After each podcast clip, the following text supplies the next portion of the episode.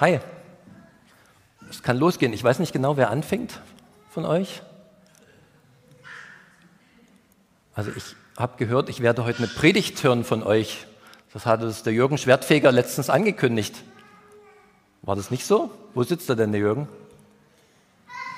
Hast du das nicht gesagt, Jürgen? Ich werde eine Predigt hören. Ach so, ich kann die auch hören. Ach Mensch, ich habe mich so sehr, ich habe habe vor Freude gleich den Livestream ausgemacht und habe gedacht, Mensch, das hast du ja noch nie gehabt, bist irgendwo hingekommen, durftest selber eine Predigt hören. Na gut, okay, ich habe was mitgebracht. Ihr seid so viele. Das ist schön. Seid ihr wegen mir hier? Das war die richtige Antwort, nein, sehr gut. Ja, ist ein bisschen kritisch. Aber ich freue mich, dass ihr da seid, das ist ganz wunderbar. Ja, wir sind natürlich für Gott hier, ist klar, ne? nicht wegen mir jetzt. Aber ich freue mich, dass ihr da seid. Seitdem der Christian Vogt mir schrieb, ich darf mir ein Thema aussuchen, ging mir ein Vers nicht mehr aus dem Kopf. Und äh, dieser Vers, der kommt aus dem Neuen Testament, aus, den, äh, aus einem Paulusbrief.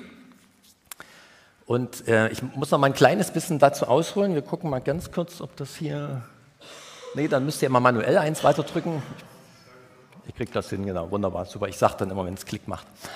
Äh, es kommt aus einem Paulusbrief, ich muss ein kleines bisschen ausholen nochmal. Der Paulus, viele von euch äh, wissen das, was es mit ihm aufhat. Ähm, er war ja ein jüdischer Theologe, ein Gelehrter, ein, äh, ja, jemand, der die Dinge ganz genau machen wollte und den jüdischen Glauben ganz genau leben wollte. Und äh, er hat dann sich zur Berufung gemacht, als diese komische Jesus-Sekte da auftauchte, die muss ich irgendwie vernichten, das geht so nicht weiter. Ja, das war seine innere Berufung und das hat er sich zum Lebensziel gesetzt, hat sich dann die entsprechenden Formulare geben lassen, dass er das machen darf und ist dann losgereist und hat dann quasi immer die Jesus-Nachfolger diffamiert und fertig gemacht und wollte sie auch ins Gefängnis bringen. Eines Tages auf dem Weg nach Damaskus, da war er gerade auf seinem Pferd und dann kam ein helles Licht und der Saul stürzte vom Gaul aufs Maul. Und die, er fragte, Herr, wer bist du? Und die Stimme sagte, ich bin Jesus, den du verfolgst. Seit dieser Zeit hat sich das um 180 Grad sein Leben gewendet. Er wurde vom ja, Christenverfolger zum Jesus-Nachfolger. Und dann den Rest wissen wir, er war einer der ja, größten Missionare der damaligen Zeit, ist umhergereist, nicht gleich übrigens, sondern er hat sich erst ganz viel Zeit genommen, um das alles nochmal zu reflektieren. Ist nicht gleich losgereist zu seinen Missionsreisen, aber dann ging es los und ich habe nochmal hier eine Karte mitgebracht, nochmal einen Klick. Hier sieht man nochmal ganz schön äh, die ganzen Missionsreisen, erst so kleinere Runden und dann die Runden wurden immer größer, bis auch hier auf das europäische Festland. Und das war ganz wunderbar. Er ist nie alleine gegangen. Er hat immer Leute mitgehabt. Er hat sie gecoacht. Er hat sie äh, die Begabten oder die Berufenen quasi mitgenommen und dann ging das los. Sie durften sich ausprobieren, durften mit ihm unterwegs sein. Einer davon war Timotheus. Timotheus, ein ganz, ganz enger Vertrauter, ein sehr junger Mann, wahrscheinlich auch ein schüchterner Mann. Und dieser Timotheus, dessen Mutter und Großmutter auch schon zum Glauben gekommen war, der war ganz viel mit dem Paulus unterwegs. Unsere Spuren verlieren sich am Ende der Apostelgeschichte, als Paulus von Caesarea nach Rom reist und dann dort ja nicht gefangen genommen wird, sondern wir lesen in der Apostelgeschichte, Paulus aber blieb zwei volle Jahre in seiner eigenen Wohnung und nahm alle auf, die zu ihm kamen, predigte das Reich Gottes und lehrte von dem Herrn Jesus Christus mit allem Freimut ungehindert. Wunderbar. Der Paulus war oft im Gefängnis, er wurde sogar mal gesteinigt. Es ging immer weiter. Und ich habe den Eindruck, dass die Leute sich gefreut haben, Mensch, jetzt ist dieses, dieses Reich Gottes der Liebe, das breitet sich jetzt im ganzen römischen Reich aus. Ganz wunderbar. Und selbst hier dann diese Geschichte mit der Mietwohnung. Es scheint so, auch wenn sich unsere Informationen in den Wirren des 60er Jahre unter Kaiser Nero verlieren, dass es danach nochmal weiterging auf eine besondere Art und Weise. Höchstwahrscheinlich. Es bleibt nur Theorie, wir waren nicht dabei. Aber wahrscheinlich ist der Paulus dann nochmal äh, umhergereist nach diesen zwei Jahren. Die Apostelgeschichte wirkt ja auch so ein bisschen, dass es danach eigentlich weitergehen sollte und nicht da aufhört. Und dann müssen sich die Dinge überschlagen haben. Wie gesagt, es ist eine vorsichtige Theorie, aber sie ist stimmig mit manchen Aufzeichnungen, die wir haben, dass sich die Dinge auf einmal überwerfen in den 60er Jahren und der Paulus nochmal gefangen genommen wird und dann nicht mehr in einer Mietwohnung wohnt, sondern tatsächlich in Ketten, in Fesseln liegt und weiß, es geht zu Ende. Wir wissen aus dem zweiten Timotheusbrief, dass viele ihn verlassen haben. Die haben gesagt, ja, unsere große Hoffnung, dass das jetzt ja alles weitergeht, ist dahin. Wir geben auf. Und der Timotheus, einer seiner engsten Vertrauten, der hat auch den Kopf in den Sand gesteckt. Der konnte auch nicht mehr. Der war völlig fertig und hat gesagt, jetzt soll ich alleine noch weitermachen mit ein paar Leuten. Oh nee, ich kann das einfach nicht. Und da schreibt eben Paulus diesen zweiten Timotheusbrief und ermutigt den Timotheus, nein, auch wenn ich hier in Ketten liege, es geht weiter. Und dann kommt folgender Vers, den ich euch mitgebracht habe. Denn Gott hat uns nicht gegeben den Geist der Furcht, sondern der Kraft und der Liebe und der Besonnenheit. Das ist Luther-Übersetzung, die habe ich euch mal mitgebracht. Das werdet ihr dann noch merken, warum. Dieser Vers.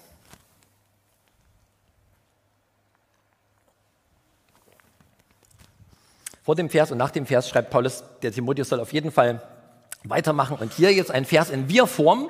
Und auch wenn der Vers in Wir-Form ist, meint Paulus bestimmt nicht nur sich und den Timotheus, sondern der ist auf jeden Fall an alle gerichtet, die mutlos sind.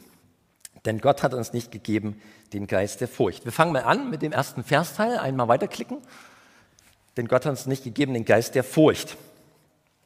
Angst im Griechischen äh, ist das normale Wort Phobos, das kennen wir von Phobie, wenn man eine Phobie hat, eine Angstphobie, also ist ja doppelt gemoppelt, aber Spinnenangst oder was ist da noch, Klaustrophobie. Aber das steht hier nicht, dieses Wort Angst, es steht ein anderes Wort hier. Und zwar meint es eigentlich Verzagtheit oder Feigheit. Ja, Feigheit. Also es meint noch ein ganzes Stück mehr als nur einfach, ich habe mal ein bisschen Angst ähm, es ist so ein Zurückschrecken vor dem, was da kommt. Ich war mal bei meinem Hausarzt, saß ich mal und äh, wir kamen so ins Gespräch, manchmal ist das ja so. Und äh, da fiel der Satz von meinem Hausarzt, äh, ging irgendwie um eine Krankheit und Medikamente, das hat die Natur so eingerichtet. Ja, und in meinem Kopf war sofort der Satz, ja, und wer hat es erfunden oder programmiert? Ja, und ah, der Satz lag mir auch schon auf der Zunge, aber ich ah, ich habe ihn, nicht, hab ihn nicht ausgesprochen gekriegt. Ähm, und ich habe mich danach geärgert. Warum warst du denn so feige und hast das nicht gesagt? Das wäre doch mal eine coole Möglichkeit gewesen. Ja? Äh, der wird mir ja nämlich gleich Giftpillen verschreiben, wenn ich mit dem über Gott ins Gespräch komme. Aber nee, ich habe mich geärgert. Aber vielleicht geht das so ein bisschen in diese Richtung, vorsichtig, wenn man doch, hm, wenn so das letzte Fünkchen Mut noch fehlt, die Feigheit. Aber wir wollen uns gar nicht lange daran aufhalten, an dieser Feigheit, denn Gott hat uns ja nicht den Geist der Feigheit gegeben, sondern der Kraft. Und da kommen wir mal zu dem nächsten Versteil. Kraft. Alfred Nobel hat 1866 oder 1867 einen Sprengstoff auf einem Floß auf der Elbe entwickelt, entdeckt, der alles damalige an Sprengstoff in den Schatten stellte. Und er hat es Dynamit genannt, von dem griechischen Wort Dynamis, was hier steht. Ich habe euch das mal mitgebracht.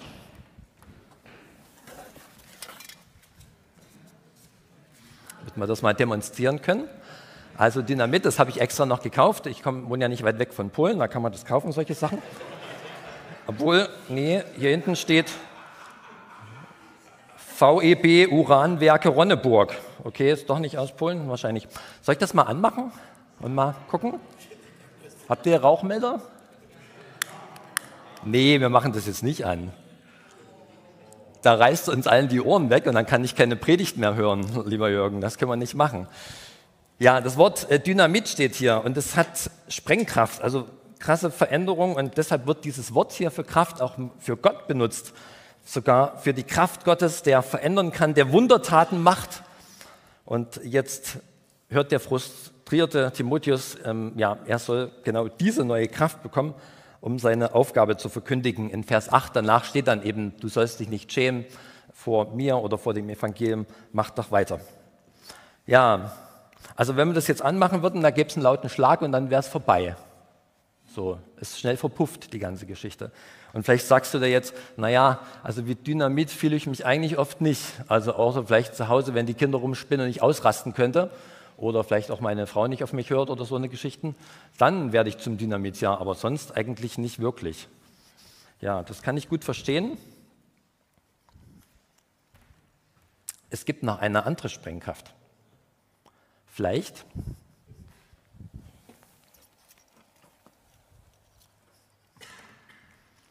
Vielleicht bist du ja ein Mauerblümchen.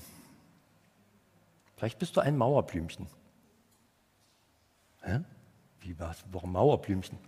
Also, das ist natürlich jetzt hier ganz nett mit dem Eimer und so. Äh, ich habe euch ein Bild mitgebracht. Vielleicht können wir noch zweimal weiterklicken. Also, hier ist das Dynamit nochmal. Und dann noch einmal. Genau. Hier ist eine kleine Blume, die sich durch den Asphalt gebohrt hat. Und so gibt es ja auch das manchmal, dass es durch eine Mauer durchkommt, da wo kleine Ritzen sind. Und es wird ja wahrscheinlich niemand jetzt hier lang gegangen sein bei dem Asphalt und gesagt haben, hier ist eine Ritze, ich pflanze jetzt mal eine Blume. Ja, sondern die Blume ist alleine da rausgekommen, ganz stark. Da würdest du vielleicht sagen, naja, so ein kleines Blümchen und so ist doch nur. Aber nee, die Pflanzen bohren sich da durch. Auch manche äh, Bäume, die dann ihre, mit den Wurzeln quasi Asphalt hochdrücken, da ist, da ist eine ganz besondere Kraft und Stärke da. Die ist nicht laut und schnell, die ist langsam und leise, aber die geht immer weiter vorwärts. Und die ist schön. Vielleicht bist du dieses Mauerblümchen oder vielleicht brauchst du diese Mauerblümchenkraft. Ich stelle das mal mit dir her.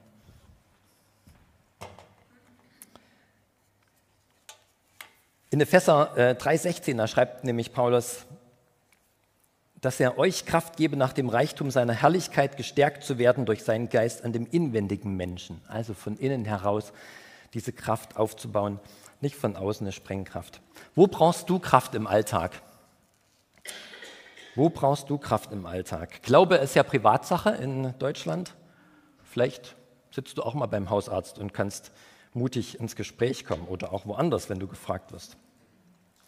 Oder vielleicht betest du schon ganz lange für einen lieben Menschen und weil jemand krank ist oder so und hast eigentlich jetzt gar keine Kraft mehr weiterzubeten. Vielleicht brauchst du da ganz neue Kraft, einen langen Atem. Oder vielleicht schleppst du dich auch auf Arbeit, hast eigentlich keinen richtigen Spaß mehr, aber musst ja Geld verdienen. Das nützt ja nur alles nichts und bist dann einfach gar nicht mehr fröhlich und strahlst das auch gar nicht mehr aus. Vielleicht brauchst du auch da neue Kraft. Der Geist Gottes will sie schenken. Wir kommen zum nächsten und der Liebe. Ihr wisst das vielleicht, es gibt in der griechischen Philosophie drei Arten von Liebe. Das eine ist Eros, da ist unser deutsches Wort Erotik davon abgeleitet. Das meint das leidenschaftliche Lieben für den, den anderen zu begehren, am besten noch zu haben und vereinnahmen. Das steht natürlich hier nicht.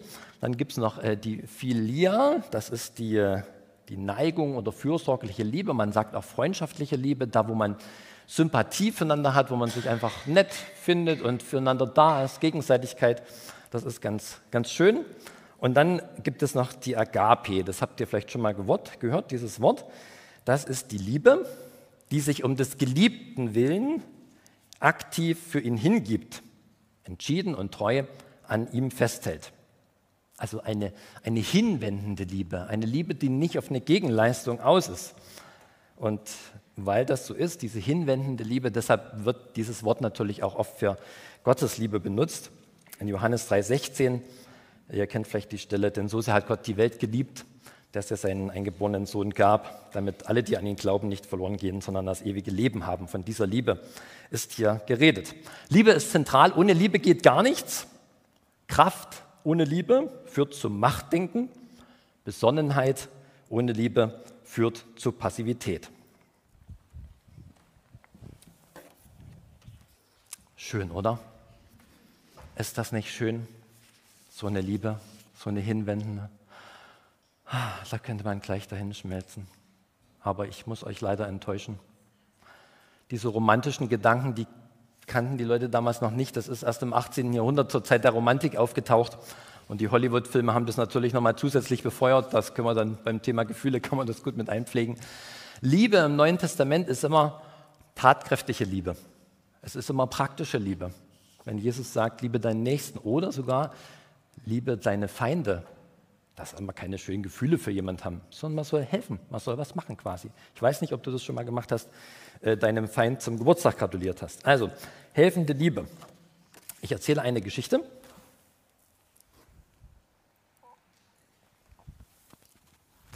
Nicht, um mich jetzt gut zu fühlen, aber ich fand, das Beispiel passt.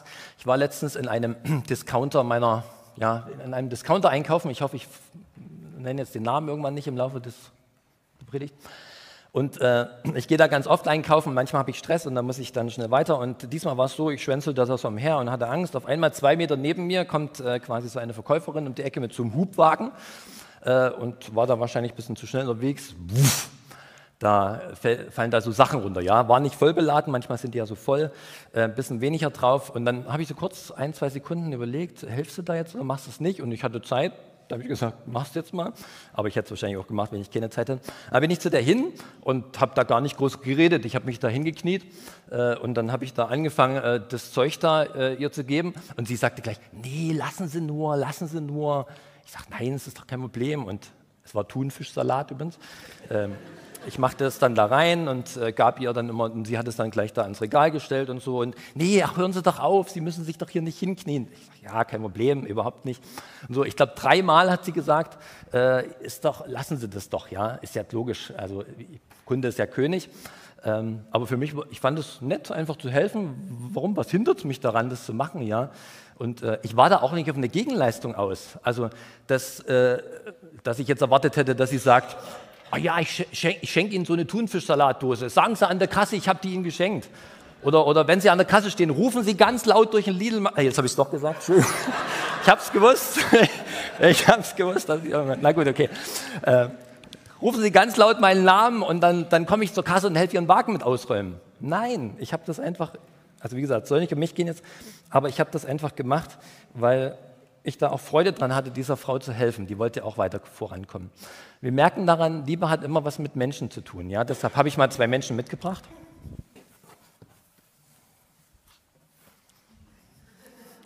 Damit ihr das mal seht, dass es immer um Menschen geht, sozusagen, die gegenseitig dann sich helfen. Ich mache jetzt hier Kind-Puppenspiel, das wird zu lang, aber ich setze die mal jetzt hier auf diese schönen Sessel hin, ähm, damit man das einfach sieht, dass es bei Liebe immer um Menschen geht.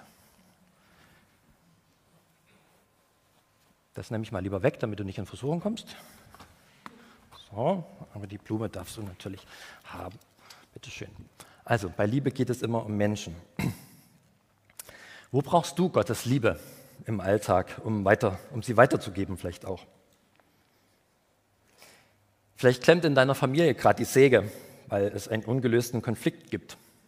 Solltest du die nächste, den nächsten Schritt tun, den ersten Schritt überhaupt?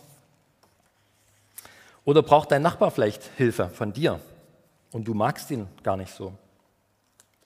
Oder vielleicht auch auf Arbeit, vielleicht braucht da jemand Hilfe, die du anbieten könntest, obwohl es gar nicht deine, dein Bereich ist, aber jemand kommt nicht voran. Wir brauchen das, dass wir auch gegenseitig füreinander da sind. Gottes Geist möchte das schenken. Wir kommen zum dritten Punkt, die Besonnenheit Besonnenheit, das ist ja so ein Wort, oder? Das benutzt man gar nicht im Alltag so. Ich weiß nicht, ob du Sonntag hier reinkommst und dann fragst gleich als erstes, und wie ist es heute um deine Besonnenheit bestellt? So sagt man nicht. Oder auch draußen nicht, sagt man auf der Straße nicht zu jemand, und bist du heute wieder besonnen? Aber ich habe eine Definition im Internet gefunden, die will ich euch mal vorlesen. Oh, das Smartphone macht gerade ein Update, dann geht es jetzt gerade nicht. Das musste jetzt sein, Christian. Nein, macht kein Update, keine. Aber Zettel machen keine Updates, deshalb.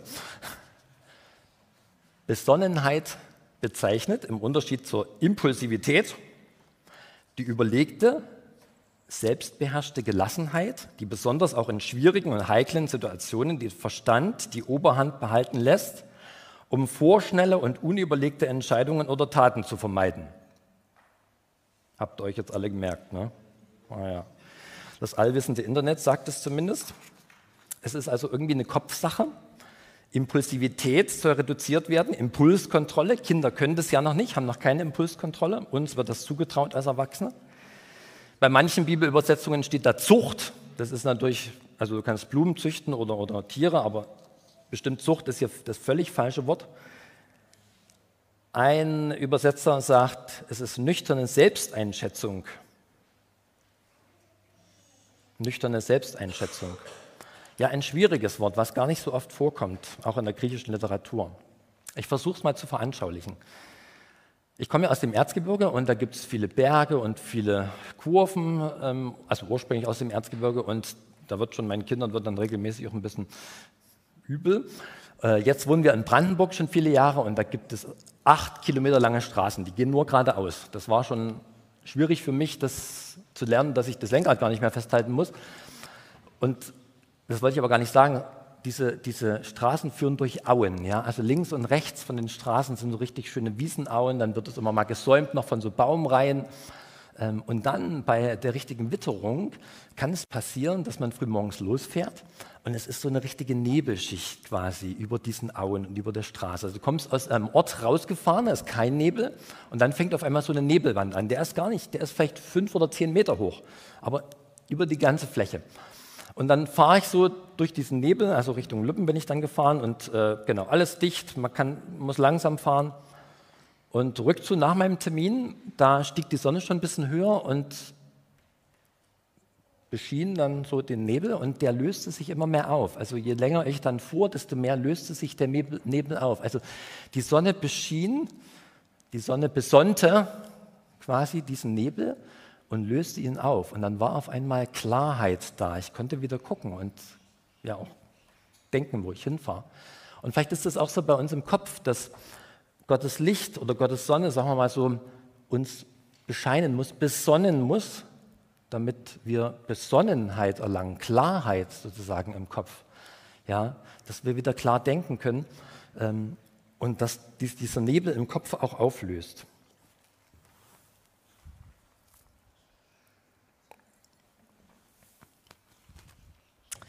Wo brauchst du Besonnenheit im Alltag? Wo brauchst du Klarheit im Alltag? Bist du schnell gereizt? Ist deine Zündschnur gerade sehr kurz? Bei uns ist das mal so, bei vier Kindern ist das nicht so einfach. Bei einem Kind kann es auch sein, ich weiß. Bei den Menschen, die uns am nächsten stehen, da explodiert die Bombe ja besonders doll. Ne? So, das ist eine schwierige Sache. Vielleicht brauchst du da wieder eine Klarheit, die auch die Gefühle wieder einrenkt. Oder geht dir dein Chef auf den Sack? Oder nörgeln die Angestellten nur rum? Du kannst einen Unterschied machen und besonnen bleiben. Nebel im Kopf. Oder vielleicht hast du einen Nebel im Kopf, so ein Gedankenkarussell, kennst du vielleicht auch, wenn man sich so Sorgen macht, wenn man eine lange Krankheit hat, dass es im Kopf immer wieder aufkommt und den ganzen Tag sich so dreht in so ein Gedankenkarussell. Vielleicht brauchst du da auch gedankliche Ruhe, eine Klarheit.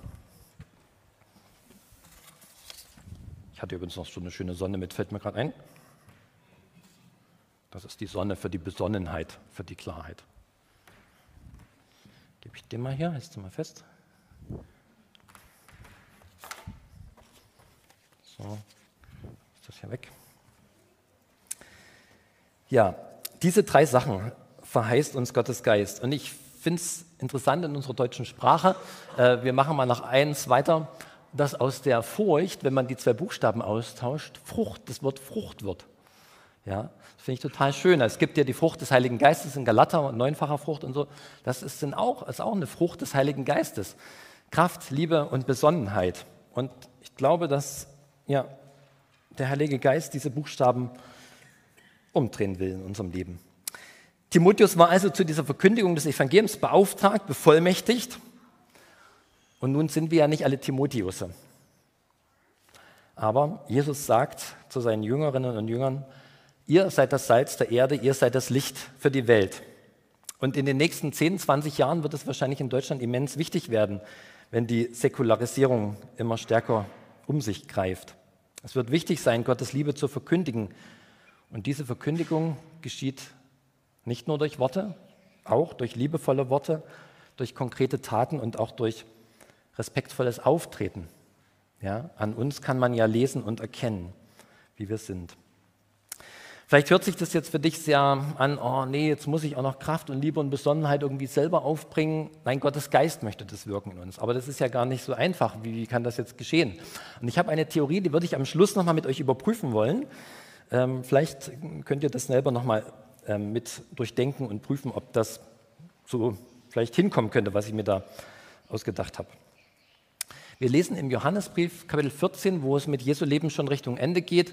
Da sagt Jesus, ich werde bald weggehen, aber ich werde, uns, ich werde euch jemand anders schicken. Und in einigen Bibelübersetzungen steht da, äh, den Beistand. Ich weiß gar nicht, haben wir den Text da? Ja, genau. Den Beistand, das war das ist ein technischer Begriff, der hieß Rechtsbeistand früher. Äh, also jemand, der im, Gericht da mit, mithilft und so einem beisteht, das ist natürlich nett, äh, dieser Gedanke. Aber ich finde dieses Wort Tröster, jetzt hier aus der Luther-Übersetzung, viel schöner. Der Geist Gottes ist ein Tröster für uns. Er will uns trösten.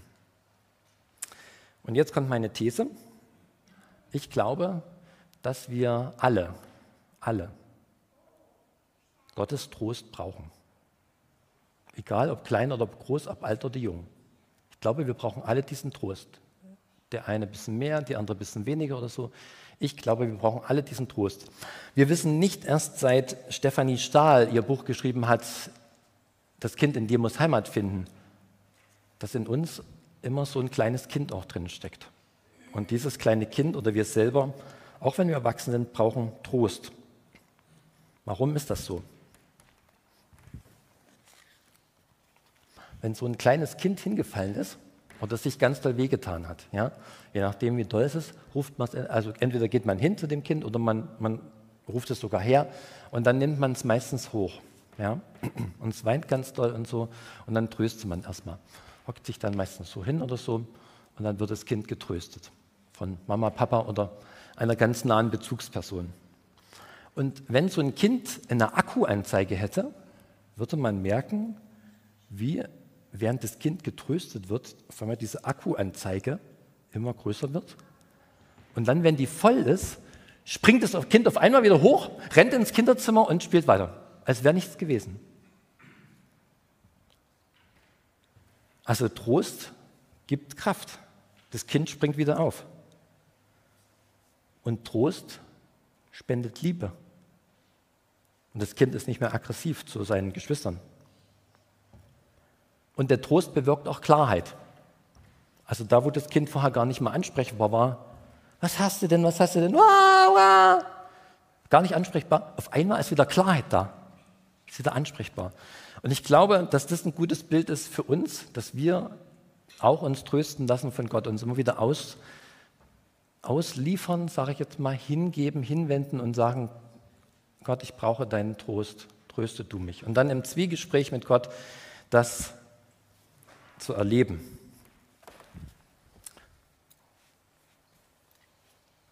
Als letzten Vers habe ich euch noch zwei Verse aus dem zweiten Korintherbrief mitgebracht, die wir noch mal einblenden, wo Paulus das ganz wunderbar sagt: Gelobt sei Gott, der Vater unseres Herrn Jesus Christus, der Vater der Barmherzigkeit und Gott allen Trostes, der uns tröstet in aller unserer Bedrängnis, damit auch wir trösten können, die in allerlei Bedrängnis sind, mit dem Trost, mit dem wir selber getröstet werden von Gott. Wir haben einen Gott des Trostes. Das ist wunderbar. Und der wirkt in uns durch seinen Geist Kraft, Liebe und Besonnenheit. Amen. Ich möchte gerne noch ein Gebet sprechen.